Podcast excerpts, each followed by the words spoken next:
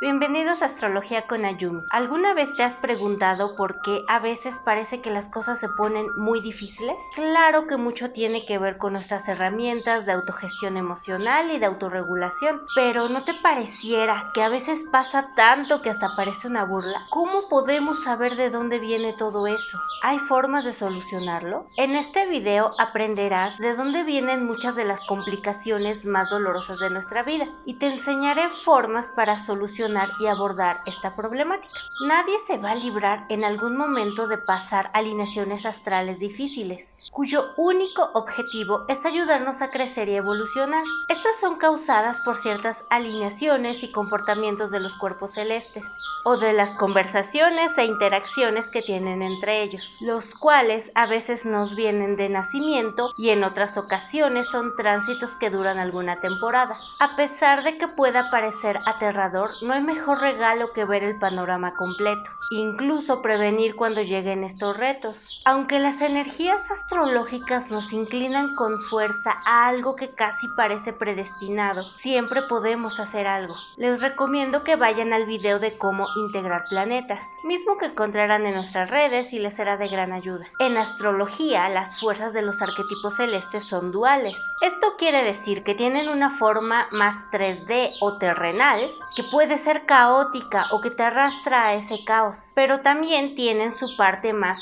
5D o es el lugar donde actuamos con más conciencia espiritual, donde las energías se pueden ocupar de forma más misericordiosa para aprender la lección sin tanto miedo y caos. Me ha pasado en algunas ocasiones cuando les explico a las personas los retos que vienen en su mapa natal, quieren hacer todo por evadir esa energía. Lamentablemente, evadir no es la mejor opción y tal vez ni siquiera es posible.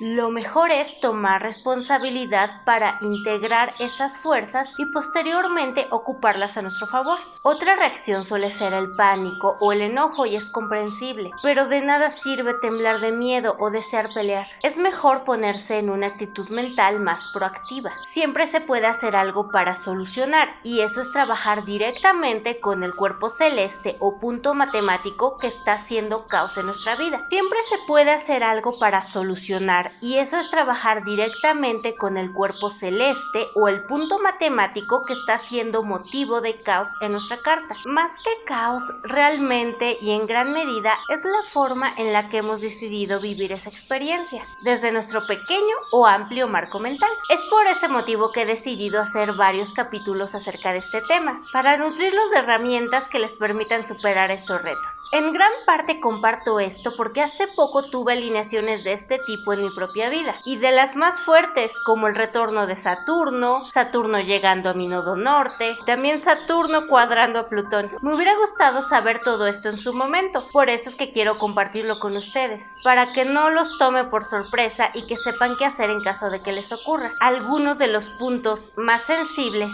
en cuanto a traernos lección desde el dolor son Quirón, Saturno, Plutón, Lilith y la Luna. Nessus y Deyanira también, pero eso se da un poco más en relaciones. Si el tema les interesa y quieren saber acerca de los patrones de abusos y víctimas, háganmelo saber en alguna de nuestras redes. En cuanto a las alineaciones, nos vamos a centrar principalmente en las cuadraturas, pero hablaremos de las demás si considero que para algunos casos son muy influyentes. Les daré un acercamiento muy general a cómo podemos trabajar un problema de este tipo en nuestra vida. Hablemos del protagonista de mi fanpage de Facebook, Neptuno. También está muy fuerte lo que está haciendo en este momento. Él es la acetona cósmica por excelencia. Todo lo nubla, lo disuelve. También es muchísima dispersión. Personas con Neptuno fuerte no integrado pueden tener muchísimos problemas para seguir normas simples del tiempo, como horarios, también pueden caer en adicciones, desde ver 20 capítulos de una serie hasta tal vez drogas. Pueden estar muy desconectados de todo.